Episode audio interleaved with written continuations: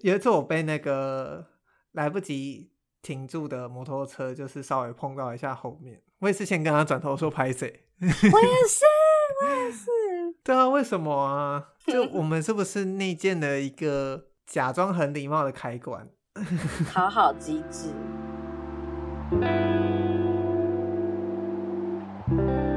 欢迎收听《世界尽头深夜酒馆》，我是克劳高雅，我是立伟。现在时间是十月二十五号礼拜三的晚上七点四十七分。哦，今天早上。要录之前，我就传了一个影片，一首歌给克拉高雅，然后说这是我今天准备要发花痴的前情提要，那就请他去听。但我不知道他现在听了没？听了一半，听了一半啊，听了一半。反正呢，就是。嗯，上礼拜金钟奖嘛，然后就在逛台中版的时候，就发现哎，有一个综艺节目也是金钟奖那一天首播，就是礼拜五。我看了一下，发现哎，是欧众的团综团体综艺节目。你要介绍欧众吗？欧众就是原子少年、地球，就是挑几个人再加其他人出道而成的，嗯，唱跳团体。突然不知道怎么讲，反正就是一群可爱的男生们，因为他们平均年纪大概都在二十。应该是二十二、三吧，然后所以他们后来就拍了一个团综，就是出去玩，看了之后就觉得很开心。然后会传那首歌，是因为我朋友知道我想看那个节目的时候，他就传这首歌链接。因为我其实根本就没有在追《原子少年》。对啊，我想说你你什么时候开始追？对啊，我看到这些人的时候，都已经是他们比赛结束的时候了。嗯，就是我可能在娱乐百分百的时候看到他们看到各个团体来上节目，或《型男大主厨》的时候。看到他们来做菜之类的，所以我那时候根本没有在追。然后我朋友就传了一首他们地球总冠军的歌曲给我，然后一听就是我哥就说：“你真的屌哎、欸，你真的着迷了的那个着。”嗯，反正我就这礼拜都在 repeat 那首歌，然后就去团众，我甚至还为了团众跟朋友协商去买那个 My Video。哦，但因为因为他的门号就是台湾之星，好像有第一个月免费，所以。我们没有夜配，对，反正就是就请那个朋友帮忙申办这样子，然后就听一听，就觉得很快乐。然后就是你要介绍这首歌吗？啊，对哦，我还没讲这首歌，反正 等下那歌名很长，我怕我会念错。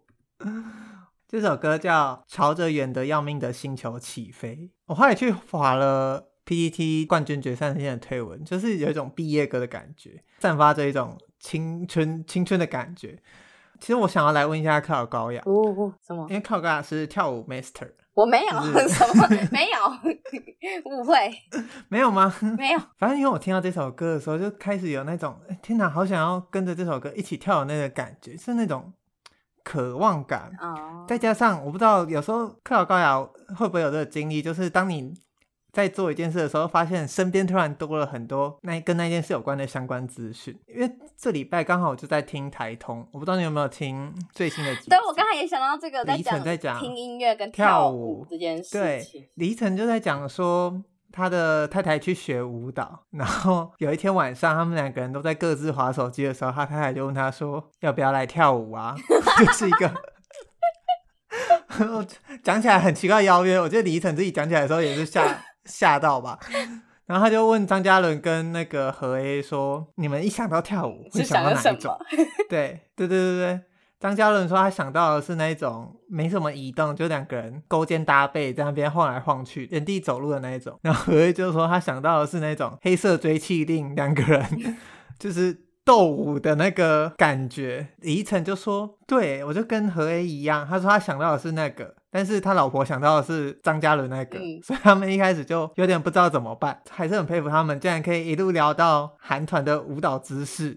嗯然后我也我也是听他们讲，因为我自己个人，克劳高雅应该知道我是没什么在追韩国综艺，嗯，韩团或不就是不管是韩综或者是韩团，男团女团，我自己都没有什么在追。听他们讲的时候，才会有一种哦，原来他们是这样设计，哦，原来他们可以把这些很小的日常生活的姿势也变成一种舞蹈。然后李依晨也说，就是他觉得跳舞这件事，好像在台湾的社会中，一直对身体的解放感没有那么的没有那么的大，就不管是从以前的。各种禁止，或者是大家好像就没有很享受跳舞，但也没有欧美开趴文化的那种，只是随着音乐律动的习惯。然后再加上我最近又听到赖品妤的台湾渔会，赖品妤的 Podcast，他请马世芳，然后马世芳也说，就是从他们以前还有法镜跟那个鞋镜或那个衣服的禁止的时候，到现在大家流行的歌是 R&B，代表大家已经在认同某一种对身体其实可以更自由、更开放的。态度，因为那个东西你是身体要是松的，你才有办法去投入在那个音乐里面。嗯，比方说像九 N 八八或者像最近很红的一些歌曲，大家可以感受到说，这整个身体的灵活度，或者是身体的解放，是整个自由化，你才会社会才会开始流行这种东西。嗯，然后就觉得天哪，怎么一瞬间全天下都在暗示我要来该去就是跳舞这件事 情？对啊，在这边就请教一下卡尔高雅好了，就是。你最近还有这种时刻吗？或者是你真的也是会听到某首歌，你就很想很想动起来，或者是去学他的舞的那个感觉？欸，但我不知道立伟知不知道，就是我每个礼拜都有去跳舞。我不知你不知道？我我不太知道你是每个礼拜这件事。就是没有，我是报那种运动中心，但是是那种就是韩国歌曲舞蹈。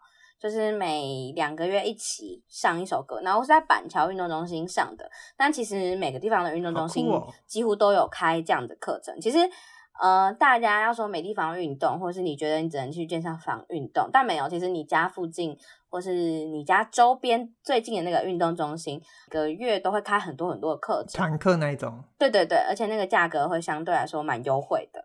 但我身边也有人是会定期，就是呃两三个人、三四个人、四五个人一起组队，然后去报外面那种韩风舞蹈教室，是真的会很认真的跳，然后最后还会帮你有运镜的拍摄，然后你们是要穿那个衣服，然后会在一个很像舞蹈室的空间跳。那个那个当然跟运动中心的 level 是完全不一样。Oh. 然后其实何 A 讲的那个蛮有趣的，是因为。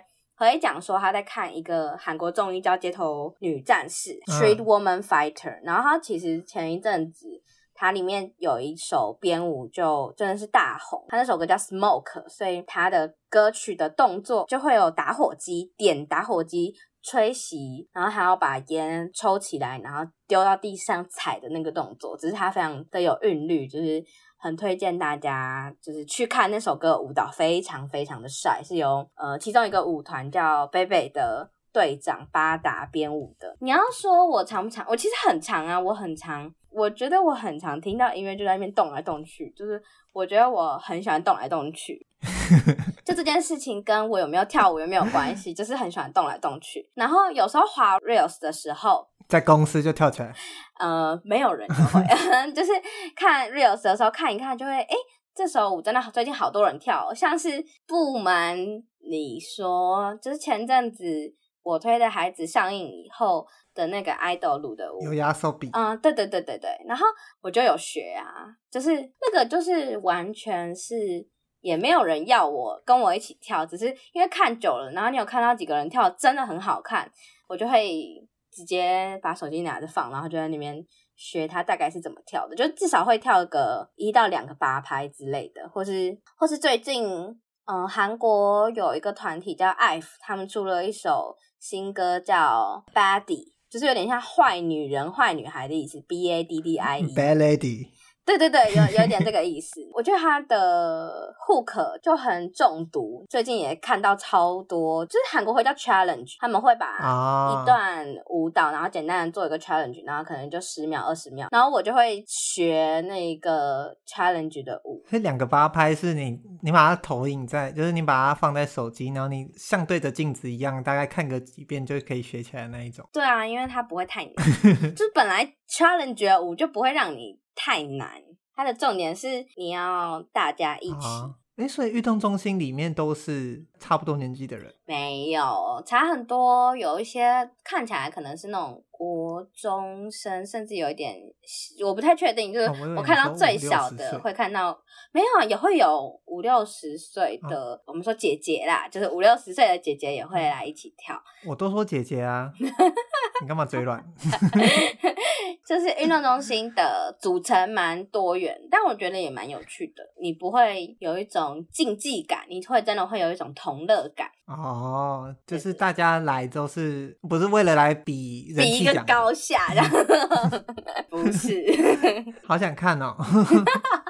对啊，啊，所以我觉得能够在路上听那音乐动起，就是当然不是说就是在捷运里面突然动来动去，但我是说，就是你在自己的空间里面很自然的让身体动起来，然后不要去管，这是最好的状态。我们过去到现在的文化，就像你说的，没有人教会我们，没有人带领我们去。理解我们的身体可以怎么动，所以你应该会觉得动起来怪怪的，但那个怪怪也没有关系。可是如果你想要更进一步认识、更善用自己的各个部位的话，其实去上一些认识身体的课程，或是有一些身体探索，反而不是舞蹈课的话，我觉得都蛮好。那是一种重新啊，就像你之前说的自由或者重新打开的感觉，我觉得那个东西是蛮好。我觉得我自己还是有一点。制式的在使用身体，我其实，嗯、呃，大一有一小段时间是热舞社的，我不知道你知不知道，因为毕竟那时候你还没有进来大学。嗯，可能可以猜想得到，就是我 或者是我对你本来就有这个印象，因为因为你讲这一段话的时候，我有这个印象，可是我不确定到底是你真的跟我讲过，还是 是 可能。就是我大一一开始其实是热舞社的，嗯，在热舞社的时候，你要去选几个舞风。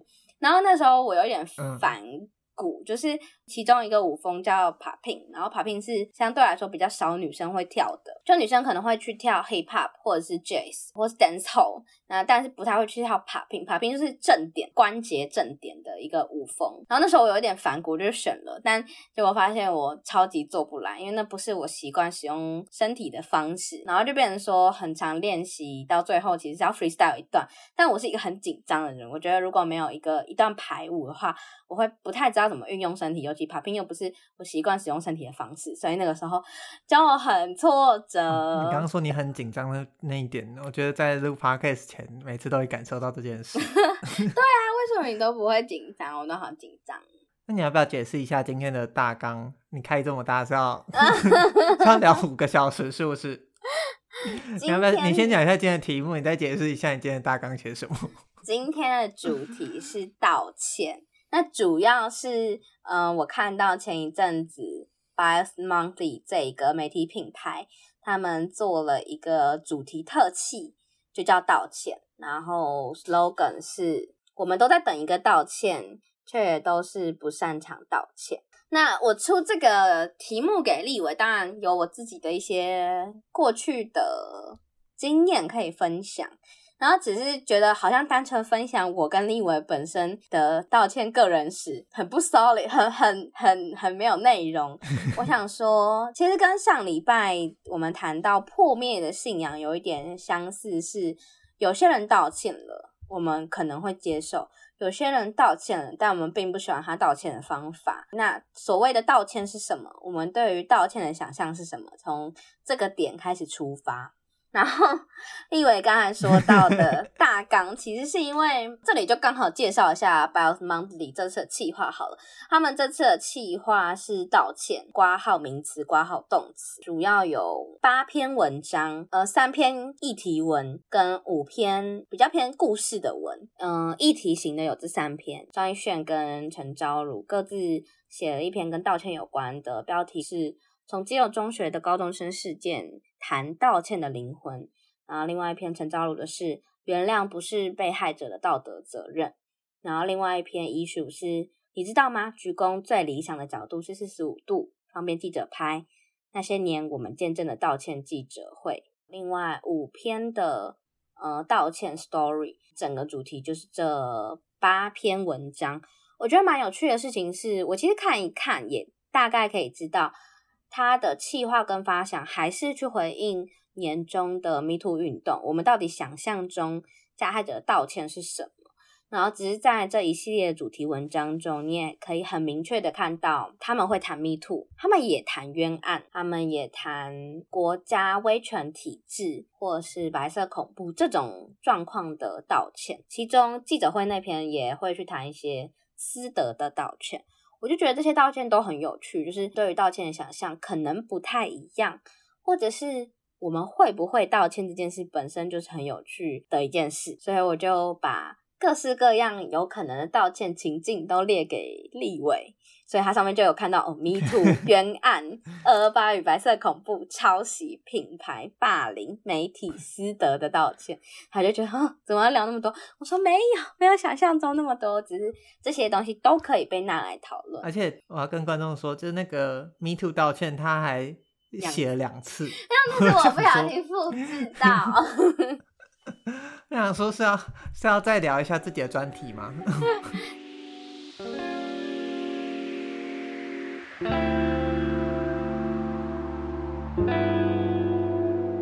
一开始想问立伟，对于哪一篇就是比较有印象？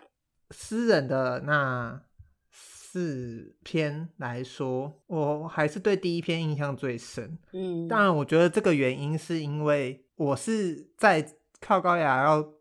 探讨这个道歉主题之前，就有看到别人分享过这一篇。嗯，哎、但我先帮大家大概截录几段立幃提到的《道歉零一》这一篇里面提到的内容。呃，这篇的标题是《道歉 Story 零一》，我一定会道歉，因为我不喜欢那种没有结局的感觉。那他主要前面在讲的是他跟一个学妹交往。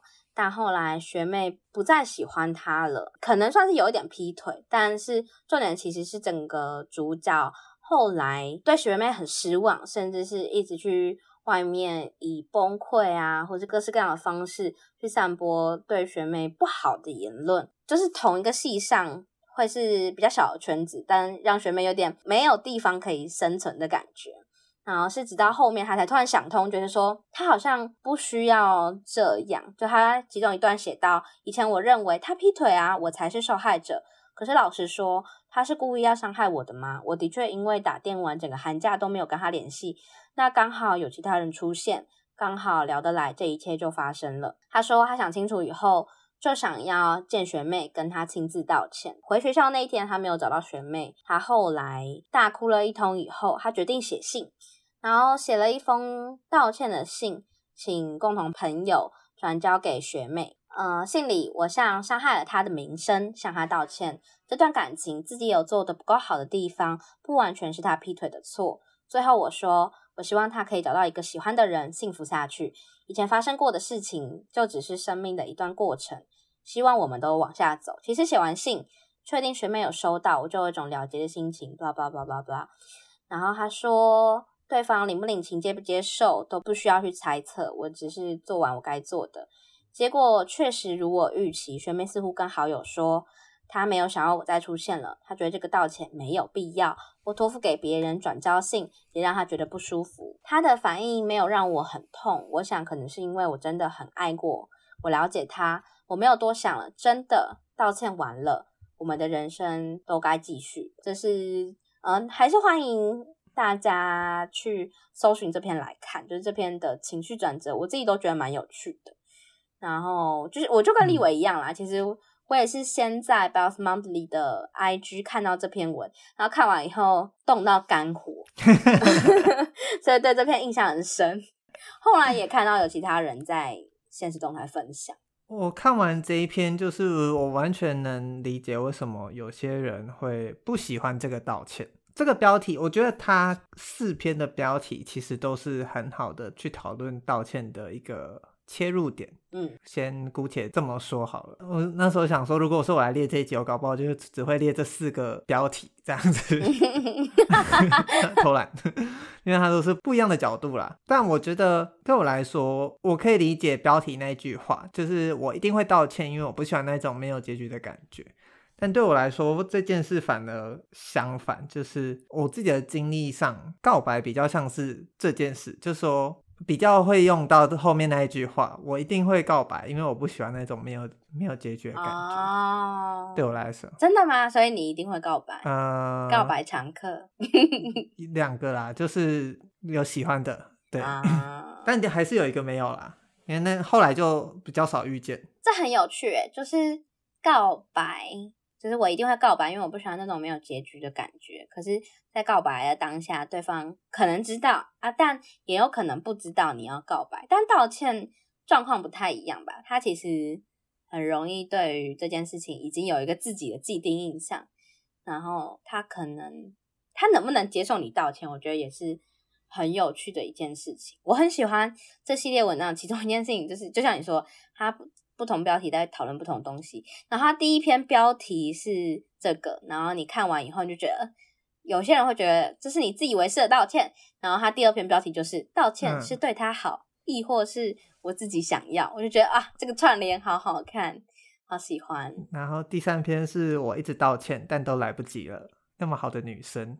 第四遍是道过那么多次歉却没改变的我，还可以道歉吗？对吧？标题都好赞，这感觉很像瓜吉电台某一集会用的标题。所以这一篇对我来说，就是你刚刚讲的那些道歉的前提或道歉的它的前因后果的脉络，的确跟告白不一样。所以我完全能理解说为什么会看到生气，或者是为什么里面。当然也不能否认，他采取了一个他自己的视角出发，和他自己也有说要去思考自己是被害人吗？还是是加害者的这个身份？这整个系列文章我看到最后，我都觉得今天要在探讨这个主题前，我都觉得道歉真的有用吗？嗯，就是会想要问卡尔嘎的问题，就它的用处是什么？就它到底可以发挥到怎么样的？功效，尤其我讲的是私人的领域的状况，因为我觉得公众人物对公众人物的负责，那公众人物的道歉是有它存在的必要。姑且这么说好了，如果他做错了一些什么事，那这个错可能是大家自己去定义的。但是私人的领域道歉能解决什么问题吗？我之前工作的时候就被问过这个问题啊，就是你道歉，但你能解决什么问题吗？你的道歉能够解决现在我们要面对的这个问题吗？就是对对我来说，我我会觉得是这个情绪充斥在这个看这几篇文章的感受，然后尤其以第一篇为代表，你当然要觉得会生气也好，但是如果你是那个当事者的那一边或另外一边的话，那你还有更好的做法吗？嗯。其实后面应该也会分享到一些其他故事，但我觉得至少立幃很好的帮我们抓出一些东西，是公众人物对公众的道歉，这是一部分。那在私领域里面，嗯、私人对公事的道歉可能算是一类，然后私人对私事的道歉可能又算是另外一类。那这里我们嗯、至少就先提私人对私领域的道歉好了。嗯，这让我想到一件事情，然后其实这件事可能之前有一集集有一集提到一次，但那时候没有讲是什么跟为什么。其实，嗯，我有一次在跟 浩哥聊天的时候，我就问，我就问他说：“ 你觉得我哪些东西你会觉得，嗯，是你跟我聊天的时候你觉得很有趣，然后你觉得可以？”在节目里聊的东西，然后其中一件事，他就说过道歉理论，然后我那时候说哈，我哪时候有道歉理论？就、嗯、我以前 几处有提到过这件事情，然后可以把这次可以把这件事展开来说，就是铺梗铺这么久啊？没有没有，因为这这个点也不会，可能会是这一集其中一个点，但不会是这一集的重点。就是其实是我过去做了一些。对浩哥有伤害的事情，然后哦，但我暂时按下不表。虽然这样子按下不表很像卖关子，但总之呃不重要。但就是嗯、呃，我也有跟他道歉，就是应该说我在当下没有跟他道歉，因为后来那阵子我们算是撕破脸吗？后来我们和解以后，我时常会为了这件事跟他道歉。如果假如现在我们出去吃饭聊天，聊到那件事情，我还是会跟他道歉。然后他就有一次就问我说：“哎，没关系，没关系，你上次已经为这个东西道过歉了，或是你之前道过歉了。”他说：“你为什么还要再道歉一次？”我说：“我知道啊，可是在这件事真的不再让你感觉到呃难过、伤心、愤怒，或是不再嗯、你真的完全遗忘这件事以前，我都要一直道歉。”我必须要持续道歉，然后他就问我说：“那这个道歉会有终止的一天吗？”我说：“如果有一天我们两个都不再在乎这件事，甚至不记得这件事，那或许道歉就会终止了吧。”对我来说，没有一件事情是你道歉就结束了，所以我不认为道歉是一个结束。所以像刚才那篇的标题是我一定会道歉，因为我不喜欢那种没有结局的感觉。但对我来说，道歉不是一个结局。如果对方不接受，那你的确也不该道歉。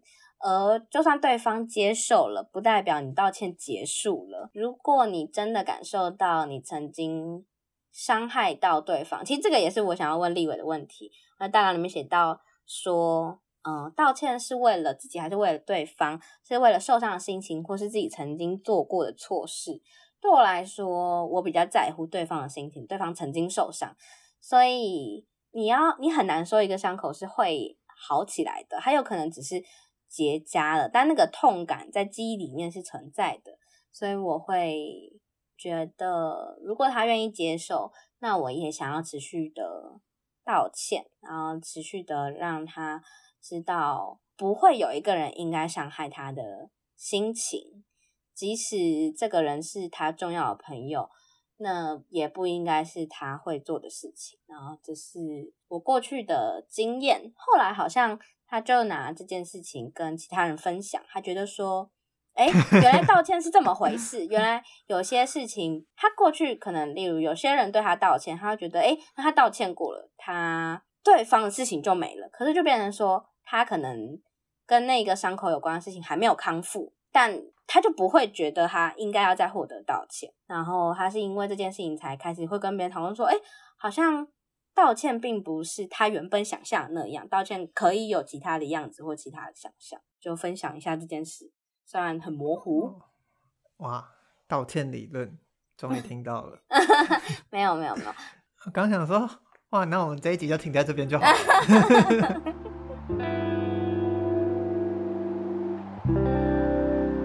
回到刚刚高瑶问的问题，对我来说最直接的疑问就是：那假设你们他也不就是假设如果你是第一篇文章那个场景，他也不想跟你有接触，你也不知道他到底接受了没，接受不没，或者是你也不知道他是不是已经忘记，但你却又提起，或者是你又不知道他到底对你的感受或想法是怎么样的情况下，那你还有办法去做到这件事吗？因为这个前提。有点像是你跟浩哥现在是好朋友，所以你可以表达出这些喜怒哀乐。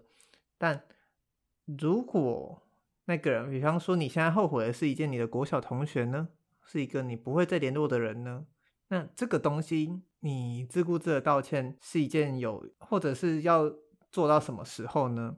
像我最近我看到一个我朋友的限动，他说他觉得他做的工作在助长。就我不要透露太多，就有点像在助长社会的某些邪恶的风气。他觉得他感到罪恶，然后我看到的想法就是说，所以呢？啊，对对对。就我我看到的想法就是说，所以在线动发文道歉，这这个罪恶感就会消失吗？那这个罪恶感消失的当下，你做那件事情就 OK 了吗？就是我们只是要把一个我们不要的记忆、我们不要的感受吐给某个外部的空间，吐给某个你认识的人、你不认识的人，吐给某个可能会看到、可能不会看到的人，就跟第一篇文章的那个故事一样。那个男主角他把他吐出去了，写在那封信的，然后就不管了，然后他就可以心安理得的自己过下去了，是这样吗？呃，当然他不一定是心安理得啊，至至少他他说他可以继续过自己的生活了。对我来说，我就会很怀疑啊，所以我在回答第一题的时候，我就想说，我到底要不要那么早下那个结论，就是道歉真的有用吗？因为对我来说，我觉得我看完的心态就是私领域的道歉，当然可能在某某些情况下有它的用处，但是就他如果他真的只是一个我现在怎么想都还是很为自己出发的一个东西的话，在某些情况下，他甚至无法达到你说的那个效果。无法达到你说的那个谅解，无法达到你说的那个体谅，那我们要怎么做？我这就让我想到一件事，就是其实你讲一讲，我才突然把这两件事连在一起。就我有一个很失败的道歉经验哦 我有你的理论有一点零、二点零，现在这是二点零版。就是我有一个很失败的道歉经验，是你讲一讲，我突然发现我自己跟第一篇的男的男主角有一点像。嗯、呃，怎么讲？就是呃，我先来讲第一篇男主角。我在看第一篇的时候，我的情绪很复杂，因为我觉得怎么会有人这样，就像我说的大动肝火，就是会觉得哇，你怎么会觉得你自己道歉就没事了？因为对我来说，我要么就是即使道歉，我还是觉得很有事；要么就是我觉得我再也没有办法道歉，然后那个感觉让我觉得很歉疚。就是这个男主角很像在他在一个中间值，但我永远都不会停在那个中间值，我就很困惑，怎么会有人停在这个中间值？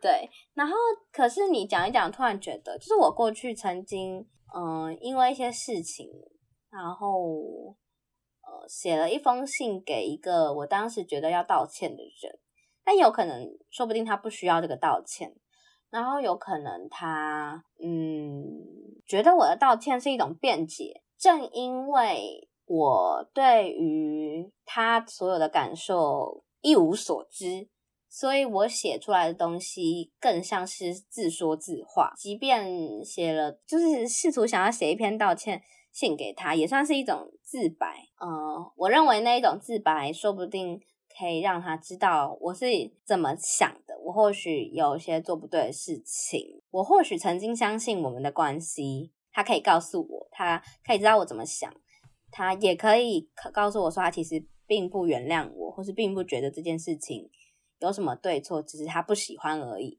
但我什么都不知道，我就道歉了。我觉得那是一个我非常失败的道歉经验。他其实就是回应到立伟说的，就是你哪知道，在哪些，在很多情况下。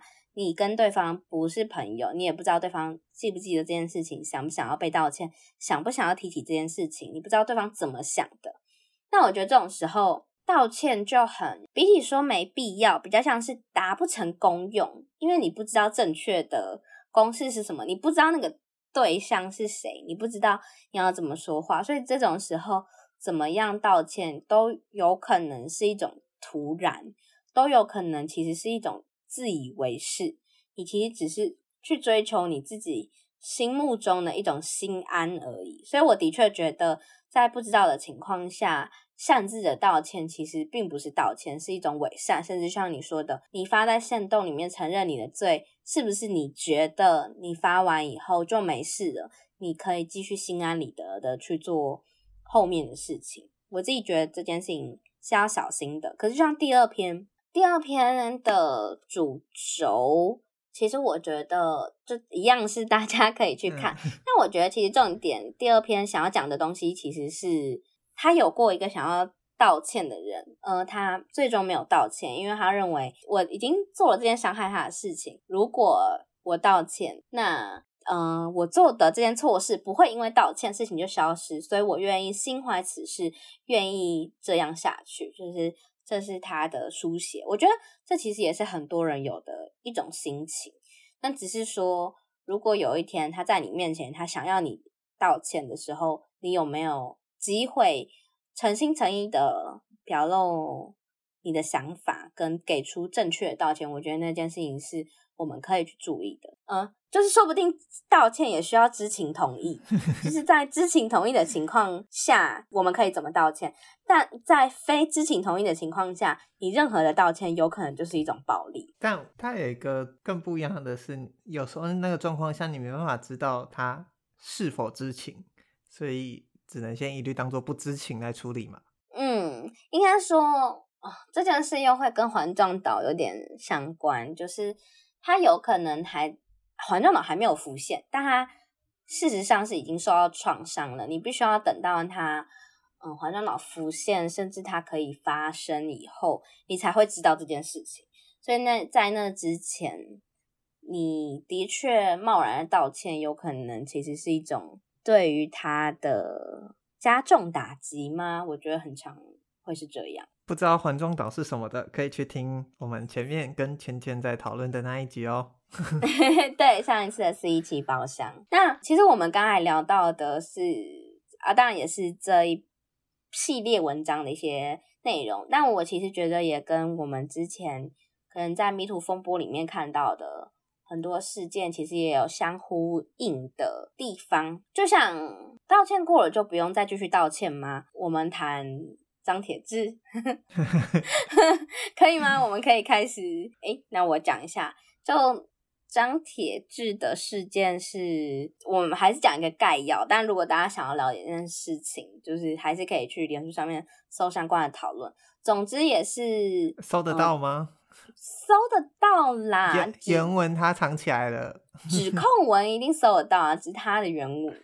张铁志后来的回应原文应该是要看大家的截图，这样。那其实就是有人指控说张铁志过去有骚扰一个呃女性同学同仁，有点忘记他那个时候的角色是什么。嗯、这件事被爆发出来以后，张铁志就在自己的脸书上回应，他的回应方式是说，他觉得他承受这样子的污名已经很久了，现在终于有一个机会让他。让他为自己说话。他在很多年以前就已经道歉。他不懂为什么大家要这样子追打他，然后甚至乱传这件事情，这样不会对那个女生造成更大的伤害吗？就是他有点像是以这个状态跟心态写了一篇这样子的回应文。然后这是整个 Me Too 案件里面 可以算是第一个，对，第一个这样子回应的当事人，然后你会很对，就是你会觉得哇，为什么会有人这样回的同时，会觉得哇，原来有人说不定会抱持着这样的想法。那立伟要说说看，你觉得这个回应的气点、问题点可能有什么吗？要说他没有问题的点有什么，可能比较好说吧。从头到尾都是问题啊。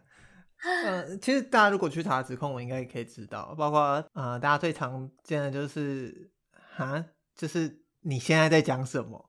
你怎么会 觉得这件事是这样就过了的东西？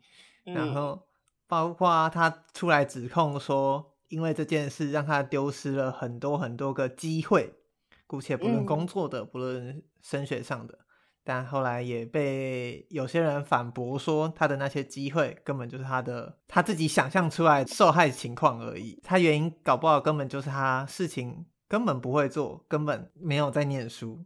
当然，这都是两方的说法了，所以身为局外的人的大家就自己去评估它的真实性。但其实张铁志的那个事件就是。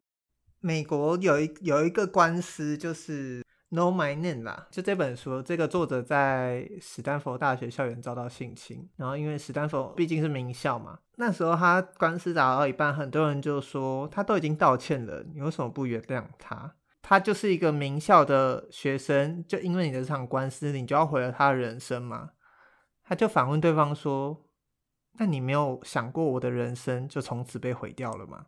然后我觉得这完全可以套用到，就是张铁志的那个说法，就是大家这么理所当然的去同情加害者，因为包括张铁志刚出来的时候，底下一堆一堆至少是可能是网红吧，或者是他的好友们，他的艺文好界好友们都在为他加油。然后看到的时候，其实就有点。想说我的判断错误了吗？我那时候还传到群组问一下克劳高雅，就是这件事是你们怎么看？然后后来引起轩然大波之后，我觉得他其实就是一个非常好的去思考，说一个人他都是已经这么有权力的人，他都是已经这么站在那个位置的人，他却还是放不下，却还是认为自己是受害者的这个心态，到底可以可以残存多久？当然，呃，我这样讲的话，我就会想到说，第一篇文章的那个人，他不是说他三十岁了，嗯，那他是不是也一直觉得自己是受害者到这个程度？当然，我要说的不一定是他可能做跟张铁志一样过分的事情，但是你就会觉得这是一个很实在的例子会让你觉得说，这件事如果对加害者影响都这么大，那对受害者的影响一生是当然的吧？就是你都加害者都没有去思考过的嘛？如果这件事烦恼了你这烦恼了你这么久到你的人生现在，那你没有想过对方的人生竟然会也有可能被你影响到长长久久以后嘛？而你却竟然在这样抱怨的是你的鱼子酱不好吃，你的 鹅肝酱过期了，我就会觉得荒谬。对啊，就是对方所受到伤害，并不会因为你曾经道歉而而消失，而你曾经做错事这件事情，不会因为你道过歉了，二十几年过去了，嗯、就不会对他有所影响。你要怪的，并不是那一些加诸在你身上的舆论压力，而是。当时做错事情的你，因为就是你加害了他，你才需要道歉，你才需要承受这些。如果当初不是你做错了这件事情，为什么后面会有这件事发生？为什么他原本也可以不用承受这些东西？那这件事情的始作俑者到底是谁？就是他对于这件事情的不自知，甚至是他过于重视自己曾经道歉，他也并不在乎。就是从他的文里面，你可以看出，他其实并不在乎。对方怎么样去理解他的道歉？然后他只认为，只要我道过歉，我就我就在一个制高点上，就是这件事情让大家那个时候一片哗然。就我们先不谈他下面的呃大佬们，因为因为对，因为到后面那些大佬甚至有被起底，但被起底这件事也不一定。这么好，就是我记得那个时候，就特别有一篇文在整理说有谁在下面声援张铁志的。我记得那时候有一篇这样子文，但这个东西我们就按下不表。但至少后面不管是他删文或者后续的很多声浪，都让我们知道说道歉并不是一个一次就解决的事情，并不能用一个道歉换一个结局。我自己觉得这就是一个很蛮明确的例子。我在想。会有这个想法，是不是因为我们从小会被教育说，来道歉，来原谅他，就是我们的道歉背后是对原谅的渴求，这两个东西是绑在一起的。但是这两个东西从头到尾就是一件独立的判断与独立的事件，只是我们很常，不管是社会媒体，当某个人道歉的时候，大家就会问说。那可以原谅他了吗？或者是那呃，或者是我们小时候如果做错事，或者是别人做错事对道歉的时候，我们就会期待在这个社会中，不管是谁也好，先有一个原谅的反应，之后的之后再说，先来个原谅吧。那之后我们再来看看，而不是我们把它拆成两个事件。因为有一些情况下，你即使没有道歉，那个人也可能原谅你。因为有时候搞不好不一定只有你有错，或者是有时候即便你道歉，对方讲出来原谅，他其实也不能说真心的原谅。所以我就觉得说，这其实是不是这两个东西是一个分开的事情，而只是我们都会把它连在一起。那我就想要问立幃一个问题，呃，你觉得你是什么时候学会道歉的？你觉得你从小到大长大的过程，你对于道歉的印象是什么？爸爸妈妈会跟自己跟哥哥道歉吗？或者是爸爸妈妈会怎么要求？呃，你们兄弟俩可能如果有吵架的时候的道歉，你觉得你自己是什么时候学会道歉？那个学会的机制又是什么？我从来没有觉得我学会过道歉这件事。我不知道克劳高雅有没有学会过道歉啊？但我自己坦白说，我后来觉得我刚刚前面讲的道歉与否。对我来说，有没有道歉，它是一回事；但是有没有办法解决当下的问题，可能对我来说又是另外一回事。如果这件事情，即便道歉也没有办法解决当下的问题的话，但如果道歉可以稍微解决或舒缓的话，那我应该是会道歉。但有时候道歉并不能解决问题，道歉也不是你解决问题的唯一手段，它甚至不能称上是手段的话，我就会觉得。如果那时候我道歉了，我就会觉得现在回想起来就觉得非常的蠢，所以我一直觉得我没有学会道歉，我就会很好奇，这真的有一个学会的样子吗？真的有一个对的道歉吗？但我这边谈的都是私比较私领域的啦，公共的可能又要再另外讨论。我我觉得其实刚才立伟讲到的，其实就是前面的那个问题，是你道歉到底是为了对方受伤的心情，或是你错误的举措？因为呃，如果这个道歉可以解决这件事情，那有可能其实你是为了你错误的举措道歉。但大部分我道歉的时候，或者我认为道歉大多时候是在处理对方受伤的那个情绪，然后再回到。刚才我问立伟，然后立伟反问我那个问题，其实那个是我自己长期以来的一个想法，就是有一次写了一段文字，然后可以大概念一下。我说，孩子们是怎么学会道歉的呢？是从兄弟姐妹的相处，长辈说你们要互相道歉吗？还是从学校老师的口中要求，让闹哄哄的孩子们对彼此表达歉意？有些人脾气张狂，却也至少把道歉学得更好。我好像没有学好这一课，请告诉我哪里可以补考。我的道歉只有说不出口，或是过度膨胀。我对于只能为此感到歉疚这件事情感到歉疚，正好也是过度膨胀样貌的一种即时彰显。怪原生家庭很方便，就说因为没人在乎过你的感受，道歉没屁用。他们讨厌你是你自己要过得去的事情。怪原生家庭很方便，但我知道是我自己没长好，对不起。就是我其中有一段在讲这件事情，是因为就像你说的，我觉得我也觉得我自己没有学好道歉。就像我一开始提出来，我们对于道歉的想象是什么？我们的父母算是会对我们道歉的人嘛？至少在我家，我的各种环境里面，没有人会对我道歉，也没有一个人在要求我道歉的时候，想要知道我怎么想，或者是告诉我哪里做错。他们只认为他们对的事情，他们的这道道歉里面并没有沟通。呃，这件事情对我来说，我好像没有一个环境去学习道歉。我觉得我也是一个很不会道歉的人。我开始去学会道歉，其实是跟我现在的男朋友交往以后，我才学会道歉。我才发现有些时候，我以为我在道歉，但其实我没有说出口。我以为我在道歉，但我操着道歉的话语，却没有达成道歉的意涵。例如，这这不是真实的原话，我是说，举例来说，就像是有些人可能会说，我是真的觉得很不好意思啊，可是为什么什么怎么样之类的。那这种话，你真的觉得他是道歉吗？他其实包含道歉，但他是道歉吗？他其实也不是道歉。我们要怎么样把最纯粹的那个道歉抽出来，然后诚挚的双手献给对方？我觉得这件事情，或许就像立伟讲的，他或许没有一个最终的样貌，然后只是我觉得，哇，原来大家都。不太会道歉，然后大家也都还在学习这件事情，让我很惊讶，也是我长大以后才甚至是意识到这原来是一个问题的点。我刚听你讲，我才想到，我现在想不起来。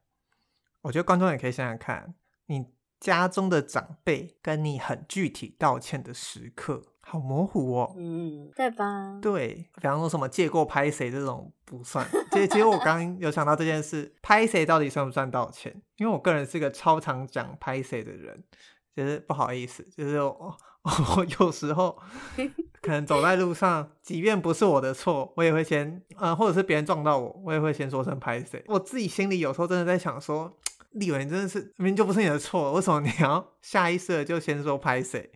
我也是哎、欸，有一次我被那个来不及停住的摩托车，就是稍微碰到一下后面，我也是先跟他转头说拍谁。我也 是，我也是。对啊，为什么啊？就我们是不是内建了一个假装很礼貌的开关？讨好机制，或是人家撞到我，我就会说啊，不好意思，没关系，没关系。就是他在对不起那句话说出来以前，我就已经冲口而出了。对对对对。嗯，然后如果如果是大一点案件，我们可能很可能就这样没办法保护到我们的权益。就我的这个身体的自卫反应不对，就是你在需要捍卫你权益的时候先示弱，但你又会在很多时刻需要考量到别人的时候，又没有 去体察到别人的困难，怎么会这样啊？天哪！这社会应该要有一个道歉课。但其实，嗯、呃，会意识到这件事情，有时候反而是因为，例如我讲，我听一些 podcast，或是我听身边的一些朋友，就听到他们好，呃，就直接举例好了，最新一集好味小姐 的 podcast，、嗯、他们里面好像就有一段 Q&A，就在谈这件事，就有人问说，到底要怎么跟家人和好啊？就是跟家人吵架的时候，然后翠翠就说，好味小姐说，哦。他以前跟妈妈是住同一个房间的，所以如果他们冷战，他们一定要解决这件事，他们才能睡觉嘛。之后他觉得他自己有一点叛逆，他自己不知道。可能高中放学回家以后，妈妈可能会问东问西，然后就觉得很烦，你就说很烦，你不要问了。然后妈妈就会觉得说，你怎么可以这样对我说话？然后就会开始两方生气，然后开始呃赌气不说话。然后在睡前呢，所以说他就会。憋很久，然后在呃房间里对妈妈说：“对不起啊，我刚才我怎么可以这么坏？我是一个不孝女，我不应该对你那么凶的。”然后妈妈也会开始哭说：“嗯，我刚才也不应该这样对待你的。”然后两个就会抱在一起痛哭。他们家是在演《熟女养成记》吗？偶像剧的情节。可是我就觉得，我就在听到这种故事的时候，觉得说，这世界上原来存在这样的故事，原来真的会有家长跟你道歉，原来就是有些人的长辈是会跟他们道歉的。我那种时候，我有时候会觉得，说不定他他们的道歉就会学的比我好，就是会。会有这种感觉，会觉得说哇，他们有一些至少 reference 嘛。其实我写的那段文字，我就会觉得说，好，我找到原因了，我找到为什么过去我觉得我自己很不会道歉，但我不能怪原生家庭，因为这个东西对我来说太方便了，好像我怪完就没事了啊。就是我原生家庭没有教会我这件事情，我觉得我反而是要知道，哦，我其实没有内建那个东西，那我才更应该要积极的去学习。我要道歉，那什么？到底什么是道歉？我如果再来一次，我希望我获得的道歉是什么？我觉得那个东西是我长大以后才开始意识到的事情。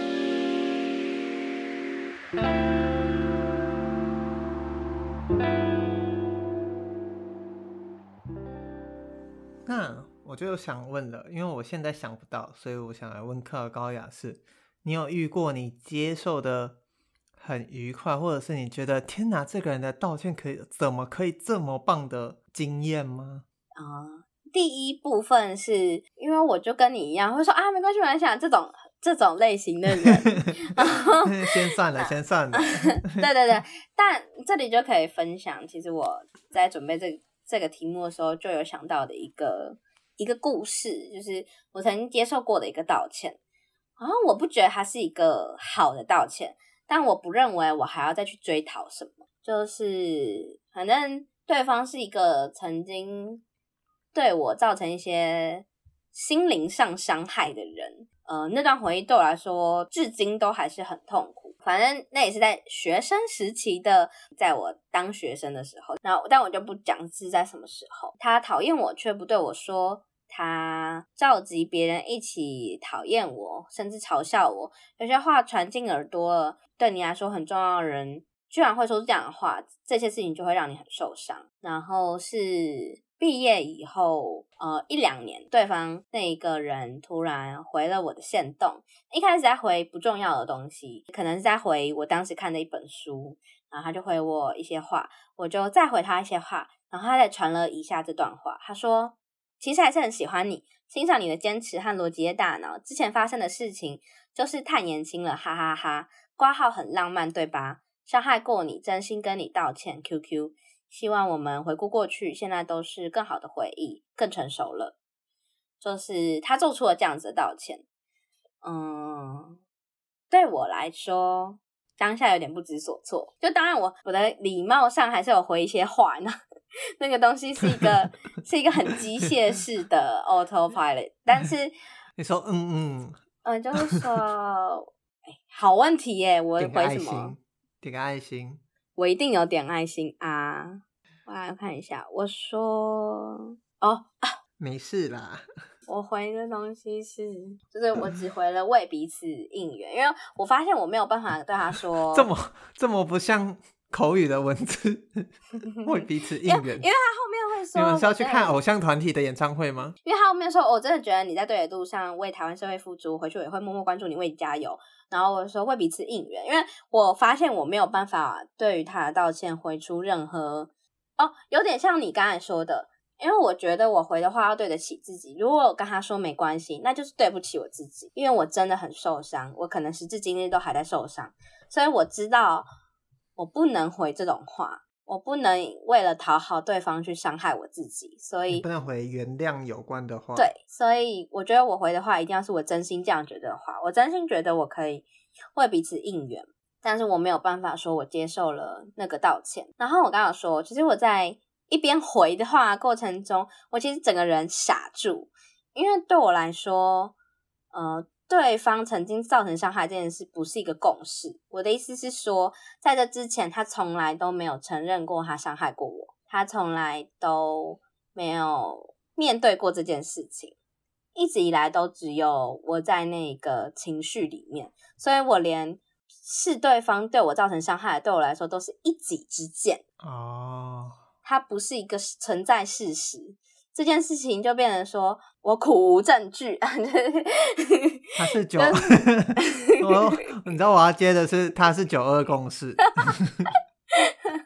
在那个当下我有点傻掉，因为第一次发现对方认知到这件事情吓到我了，然后我不知道怎么样去处理。对方其实有认知到这件事情，当时或许还是做了这样的决定，然后我也不知道要怎么样去。去处理他道歉这件事情，因为对方对我来说仍然是一个很重要的朋友。但我至少在那个当下感受到一件事，虽然你会觉得他的话很很轻松，甚至你会觉得他轻松到一个感到他可能是很真心感到歉意，但他就是会有一些缓颊的话，例如他说。嗯、呃，之前发生的事情就是太年轻了，哈哈哈，哈。挂号很浪漫，对吧？QQ 对，但因为讯息啊，讯息本来就有 QQ，但我说挂号很浪漫，对吧？这句话去回说之前发生的事情就是太年轻了这句话，嗯、但是在那个当下，我反而没有一种想要跟他特级的宫斗的感觉，就是 我觉得那个当下突然觉得他的道歉来了，剩下来是。我自己的事情，我那个当下其实是这么想的，时至今日我都这么想。我其实觉得我没有要比这个道歉更多的东西了，光是他承认曾经伤害过我这件事情，就让我自己某一块放下来。至少我不会，或许还是会，但我不会花这么过去那么大的力气去检讨自己，去谴责自己，去从自己身上找原因。对方承认这个道歉，呃。对方承认这件事，承然后并为此道歉，对来说，他事情好像都做完了，剩下所有的受伤、所有的难过，其实是我跟我自己要一起面对的事情。剩下的路，我跟我自己一起走，这是我人生里面接受过的道歉最印象深刻的一个道歉。然后我，你要说他是一个好的道歉范例吗？他或许不是。但是我喜欢这个道歉，这个道歉对我来说是重要，这个对我道歉对我来说是好的，因为至少它带给了我一些好的影响。我们前面说了很多，就是不好的道歉，不好的道歉。但我觉得有时候其实最简简单单的道歉，对对方来说可能很重要，他可能还困在那里，然后他需要一个你的道歉。所以我会觉得，就回到刚才那个重点，其实学好道歉是很重要的，因为。或许有些人就就缺你这个道歉。我刚想到一个，因为我刚我刚刚想问的一题是，那你觉得你这一生中有机会会觉得说你会放下这件事吗？你会忘记不在乎这件事吗？有可能吗？如果接受一些专业的的。治疗可能有一天会吧。你说，你说把这一段记忆，就是用催眠的方式忘记那一种吗？没有，没有。我是说，例如，啊，其实我朋友有跟我讲过一件事，就是说你在某个时刻为某件事受伤，可能其实重点不是那件事情，就是它其实是最后一根稻草。重点是骆驼是什么？就是或许就是很多人，例如是你从小到大。你不受原生家庭的重视，然后在后面可能例如你到了亲密关系，或者是你跟朋友，你希望被重视，你被你却被忽略以后，那个对你造成的伤口让你很疼痛。可是其实重点其实是你最核心的那个东西没有被处理掉。哇，骆驼是什么？对对对，真是会讲。这件事情重点或许也不是他的那件事情，而是到底从过去到现在。呃，同样让我受伤的那些情绪，一直累积到那个时候爆发。那你有没有去回顾那些东西的伤口？这其实是很多人去咨商会去做的，就是会去探讨你在原生家庭，从原生家庭开始，一直到你长大到现在，你所有感受到的东西，你学你学习运用情绪的所有方式，或是你理解这个世界的那个逻辑是来自于哪里？缺口是什么？你。过度在乎什么？那什么东西让你过度在乎？那哪些东西可以来去弥补这件事情？真的有东西可以解决它吗？或者是误以为它可以被解决，它却没有被解决这件事情，才让你困在此地？你刚刚这样讲一讲，我突然想到，我人生有一一个印象很深刻的道歉，但是的确是，啊、是直到你刚刚讲的时候，我才又突然从脑海中冒出来这个回忆。但是它一切太过于不真实到，我现在开始怀疑它到底有没有发生。就是 我小时候，我反正有一阵子我很就小时候嘛，我很爱用手挖鼻孔，因为就鼻子台中的空气不太好。所以就就会一直觉得鼻子痒痒的，然后那时候就比较算是有被班上的，就有反正国小嘛，就是会有点被排挤来排挤去的，就是说那个行为很脏啊，然后可能我摸到的东西都要，你知道小学生就是最喜欢碰过之后，然后擦一擦自己的手，就是把它彰显的你很恶心这样子。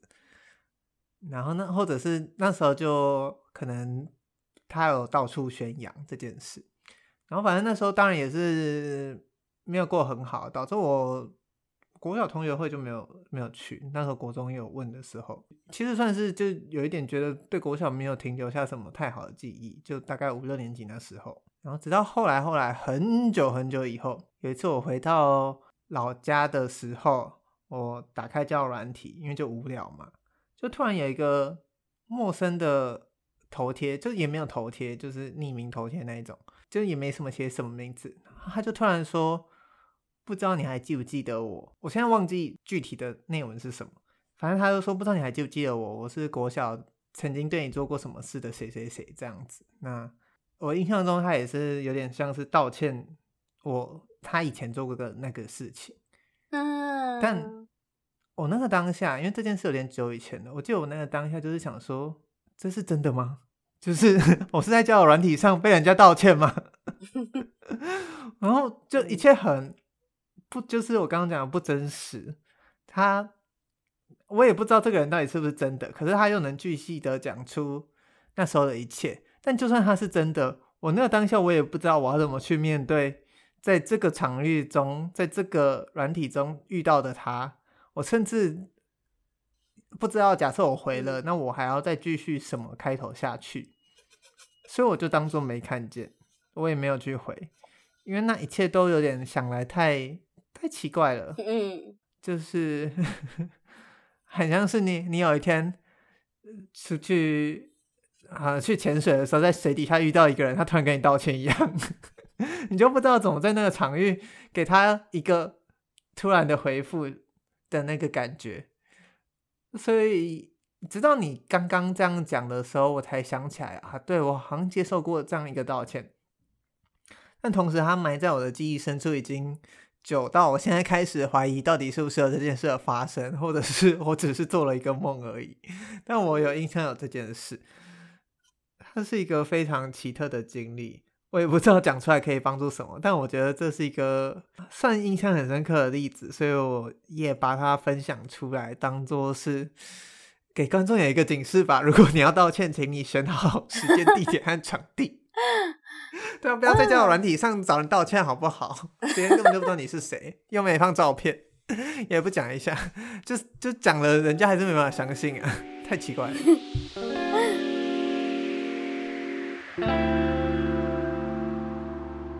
还有另外一个 MeToo 的事件，然后是在众多道歉里面是比较少被，就是吴乃德案。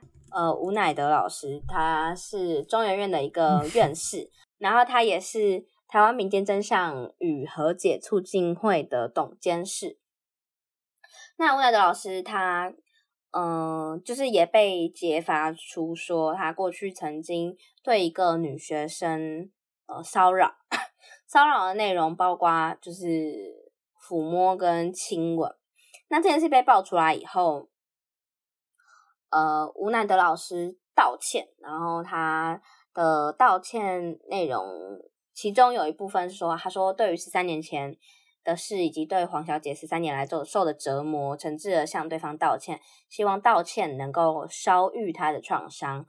然后他认为自己已经是个失去社会信任的人，不受社会信任的人不应该参与公共事务、政治论述、演讲、讲学和倡议，这样这些事情乃是参与公共事务行为，所以他即刻退出呃侦促会，也不再参与公共事务。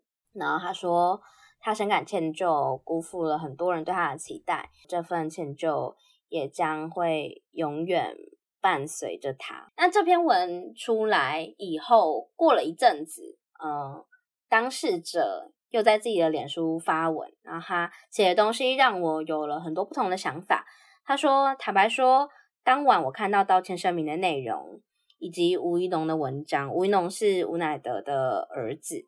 他说第一时间他感觉有点错愕，而且隔天早上开始有难以形容的压力。错愕来自于他事前并不知道道歉的内容，而且吴乃德声明退出公共事务，吴怡农的连作道歉。”并非他的本意，他也从未如此要求。压力则是因为我知道，在大多数人看来，对比其他 Me Too 加害者的闪躲甚至提告，吴乃德道歉已经是非常诚意坦荡的。甚至有些人认为他不再参与公共事务太是太严苛，不符合比例原则。有些人就他这里写说，我得到的是一个好的道歉，好道歉，他引号。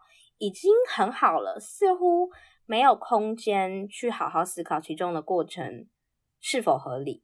他后面其实就开始讲说，如果他有资格、有余裕去诉说他想要道歉，那可能会是一个过程，需要一些讨论，点点点。然后后面又提到说，他说出来以后才发现他不是唯一的个案，但是就是这篇文去提到的一件事情，就会让我。嗯，有了不一样的感受，就是因为过去其实我们很少看到，呃，道歉者这么很多道歉者，他其实是为了说为什么他当时会这样做，不管是我当时没有这样的想法，或是我认为我们是情投意合，但有时候我们只需要你承认你的错误，其实你可以从无奈的老师里面的道歉看到这件事情，他。不顾其他东西，他不会想要去解释一些东西，他纯粹的就曾经伤害对方这件事情，诚挚的给出纯粹的道歉，而不会给人家一种很有找借口、找理由。他甚至提出了一个东西是退出公共事务。在一开始看到当下，我会觉得，诶，这个道歉很不一样，诶，他跟过去我们看过的加害者都不太一样，他给出了，我觉得。相对少加害者愿意给出了一些东西，可是其实同时在看到当事者后来回应的这篇文的时候，我也会觉得，如果是我，是不是也会觉得那样子让我很不舒服？他做了这么多事，但呢，不只是说不是我要的，而是他获得的关注，甚至。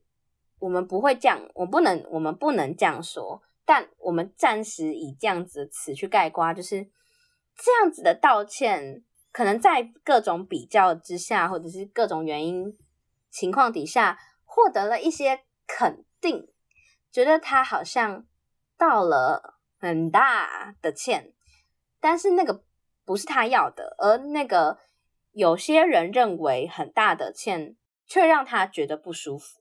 还是会让人家很不舒服，不管是权力上，可能吴乃德老师就是一个更有公共资源的人，那同时会让大家觉得，诶，他已经道了很大的歉，那你就是那种大家的焦点放在了他很大的道歉，而不是放在他仍然会感到不舒服这件事情，而这件事情被稀释了，被淡化了，那就很好奇立幃怎么看待这件事情。嗯，如果我是当事者。我不觉得有任何道歉可能可以把这件事从我的人生中抹去。诶，就是即便是一个在外面感觉他已经做得很好的道歉，但他的道歉是他的事情，他的歉意传过来了，但这个事情有结束吗？我就不一定这样认为。然后他的道歉。的确，在众多 MeToo 加害者之间，可能算是非常直接明了、干脆又切割的。不过，那个是我觉得，我刚看你传给我当事人后来的声明，就是会给我一种，对，他是一个歉意，但这件事情就不会停在歉意收到这件这个地方为止。就他是不是一个好道歉，或他是不是一个？有歉意的道歉，它是不是一个能够被接受的道歉，都不会影响这件事情应该要要不要经过一个合理的过程。我觉得好像感觉起来，看完那个当事人的反应，他也给我这样的反思，就是我们刚刚不是讲说道歉之后，我们一直都会接原谅，然后原谅之后，好像这件事就应该要结束了，但。刚刚看的那篇文章，才会让我去，也才让我去思考说，经过的那个过程，那个事件怎么去被讨论，怎么去被厘清，这或许也是一个很重要的部分。只是在私领域的道歉，并不常被发生。解决当下的那个问题，往往需要的不只是道歉的而已。我自己好像是这样觉得的。那个骆驼，那最后最后、啊、还有一题是不是？其其实就结束了，就是那嗯，其实开头我好像就有问立伟，然后有列给立伟，就是那这一集讨论下来，立伟会觉得一个好的道歉至少应该要小心哪些事情，或是具备哪一些条件，大家或是给你我的一种道歉指南的感觉。我觉得好像。这一集的讨论，我自己的感受，如果真的要注意一件事的话，就是注意你道歉的人事时地物，你道歉的对象、道歉的场域、道歉的事情、道歉的地点、道歉的整个被放在哪一个过程中。我只能给到这么大方向，因为在细项就真的是不是一个指南就能套用到所有的事情上的。那有时候就是要背负着道歉并非万用，道歉无效论，你就是要接受有这个事实，或有些事情就不是道歉能够解决的。如果真的有一个道歉指南的原则的话，那就是要相信道歉本身的无力性或没有意义。对，我自己的话是像前面讲的知情同意，嗯，道歉不不应该是一封信。它不应该是一个投递的过程，它应该要是一个对话，它应该要是一个协商。就我们过去很常会觉得道歉丢出去就好了，像一个飞盘一样丢出去就好了。但它其实是一个，嗯，你甚至可以说是国标舞、社交舞，它其实是一个互动的过程。如果对方不想要跟你跳，你你想要道歉也没有用。如果对方愿意了，那到到底对方想要的东西是什么？你可以给出的东西是什么？你为了什么东西而道歉？你能够诚心给出的东西是什么？那是对方想要的吗？这些东西对我来说，大家要把它想象成是一个过程，而不是一个突发式的举动吗？这件事情对我来说是最后想要跟大家分享的。好，那这就是这一集来谈道歉。当然，其实。仍然还是有非常 非常多没有被我们聊到的东西，但就一样老话那一句，如果之后有机会谈到那些案例或谈到那些故事，再来跟大家分享。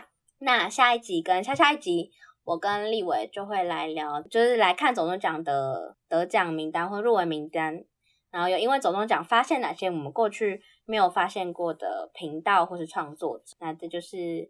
今天的世界尽头深夜酒馆，我是克劳高雅，我是立维，大家拜拜，大家拜拜，拜拜。